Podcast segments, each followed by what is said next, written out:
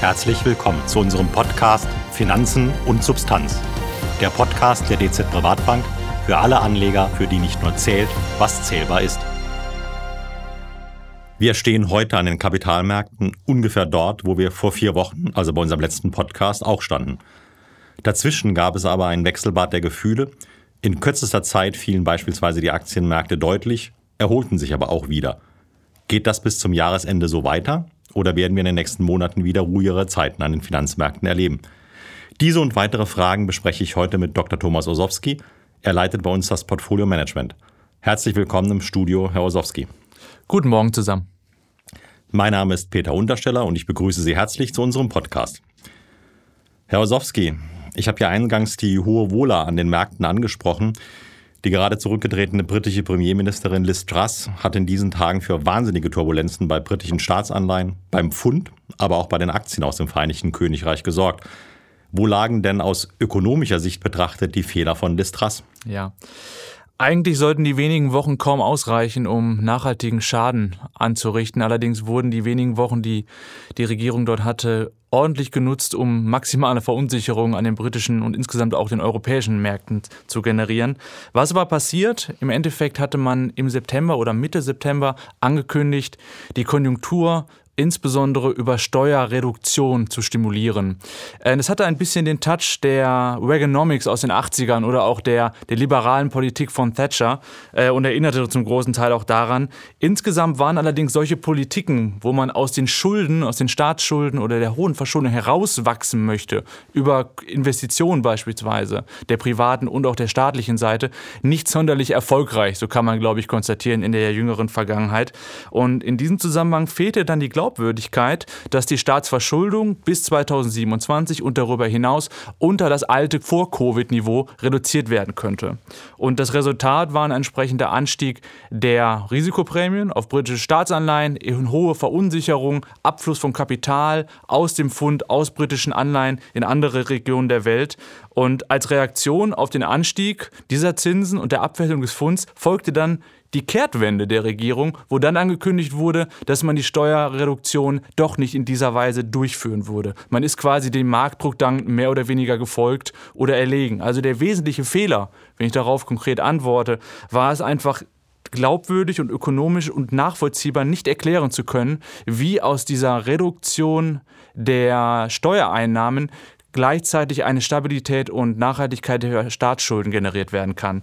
Und der krönende Abschluss dieser Geschichte ist dann im Endeffekt der Rücktritt und mögliche Neuwahlen, die das Chaos komplettieren. Hm, korrekt. Also heute haben wir ja schon die Absage von Boris Johnson gehört, der sich nicht zur Wiederwahl stellt. Das ist, denke ich, auch sehr angenehm und vorteilhaft für die, für die Märkte. Wir werden Ende der Woche schlauer sein, ähm, wer da in äh, Großbritannien nachher an die Macht kommt. Eine Frage, die unsere Anleger auch sicherlich interessiert. Äh, wie und wo waren wir in unseren Vermögensverwaltungsmandaten im britischen Pfund investiert? Hatten wir dort Anleihen? Hatten wir dort gelitten?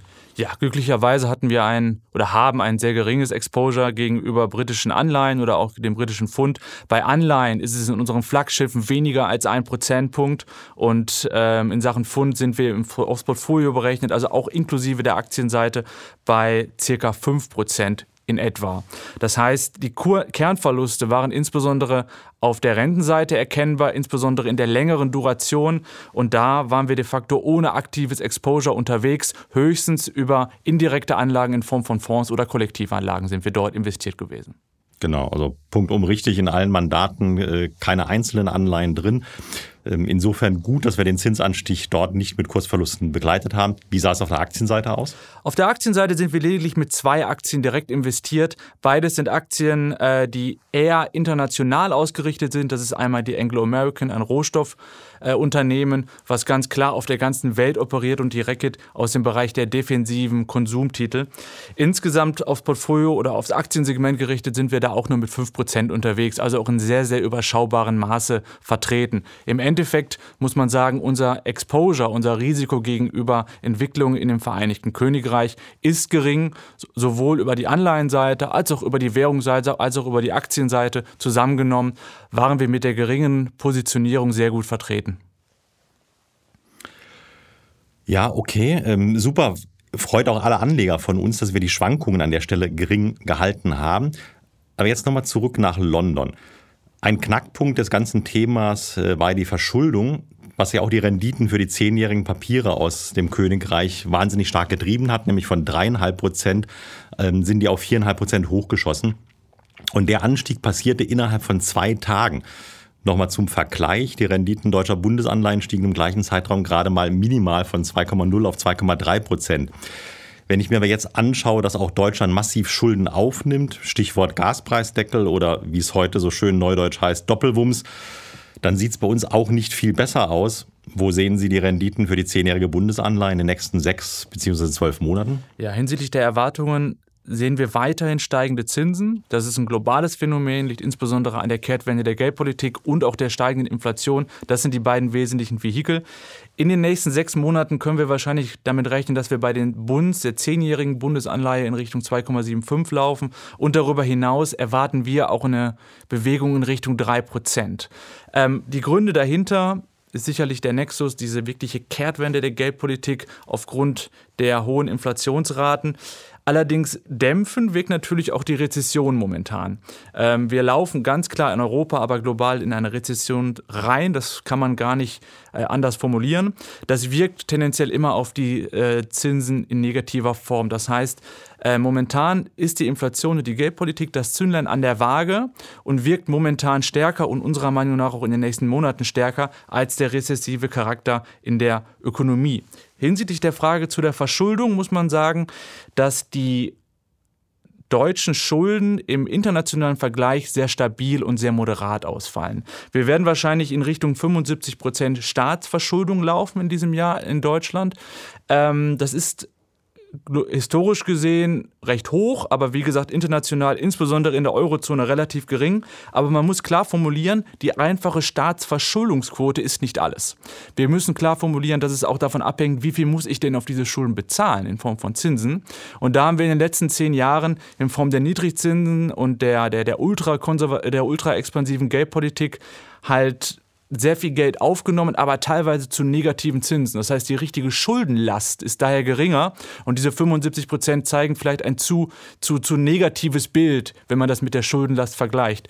Auf der anderen Seite kann man auch noch argumentieren, dass natürlich die Inflation den Staaten hilft, weil im Endeffekt äh, kann man aus der Historie, glaube ich, eine Erkenntnis ziehen, dass hohe Inflation immer dem Schuldner gut getan hat. Und der Staat ist mit der hohen Verschuldung, mit dieser relativ hohen Verschuldung halt auch ein immenser Schuldner, äh, sodass insgesamt die deutsche Verschuldungssituation ganz gut aussieht.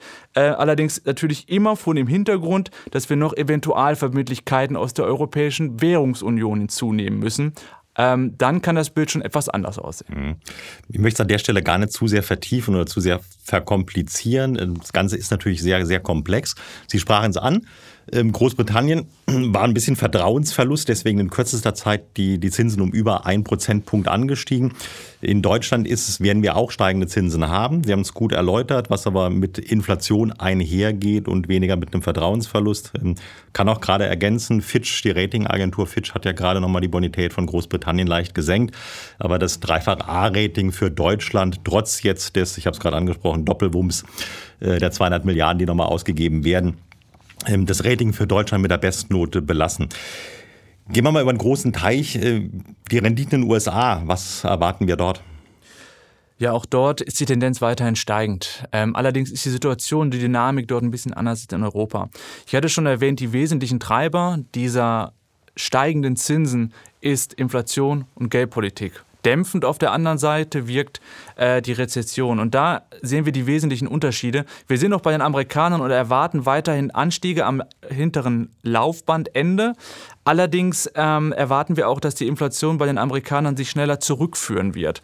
Das heißt, wir haben dort weniger Druck auf die Zinsen. Ähm, von daher sind wir dort optimistisch, dass wir in Richtung 4,5 bei den längeren Laufzeiten laufen werden, aber darüber hinaus wahrscheinlich eher nicht. Wir nehmen dann an, dass der rezessive Charakter, der auch in den USA ganz klar präsent ist, dann übernehmen wird und zumindest die Zinsen in Richtung 4,5, vielleicht sogar wieder in Richtung 4 Prozent runterdrücken kann. Ähm, und von daher sehen wir da eine wesentliche Diskrepanz zwischen Europa und den USA. Und der Grund ist, dass wir in Europa annehmen, dass die Inflation weiterhin recht hoch bleiben wird. In den USA nehmen wir an, dass die Inflation fallen wird. Und der Grund dahinter ist die vollkommen andere Konstellation bei der Energiesituation zwischen diesen beiden Regionen. Also sprich Amerika wesentlich weniger abhängig von Energieimporten, Europa, insbesondere Deutschland natürlich dramatisch abhängig, äh, bisher hohe Abhängigkeit von, von russischem Gas. Wenn wir jetzt für sowohl für, die, für Europa als auch für USA steigende Renditen erwarten, auch wenn es für USA dann weniger stark sein wird, ähm, ist es trotzdem kein gutes Zeichen für die Konjunktur und auch nicht für die, nicht für die Aktienmärkte. Müssen wir uns also auf weiter unruhige Zeiten für Aktionäre einstellen? Ich denke ja. Wenn wir die letzten Monate mal Revue passieren lassen, wie auch kleinste Abweichungen bei den Inflationszahlen relativ zu den erwarteten Zahlen dazu geführt haben, dass wir umfassende Kursverluste erlebt haben, muss man klar konstatieren, die Volatilität bleibt weiterhin hoch. Man kennt diese hohen Inflationsraten nicht mehr. Das letzte Mal war vor knapp 40 Jahren. Man kennt auch diese hohen Zinsen im Endeffekt nicht mehr. Und vor allen Dingen die starken Zinssteigerungen dieser kurzen Zeit. Da ist man auch noch völlig unklar, was für Effekte das generell hat.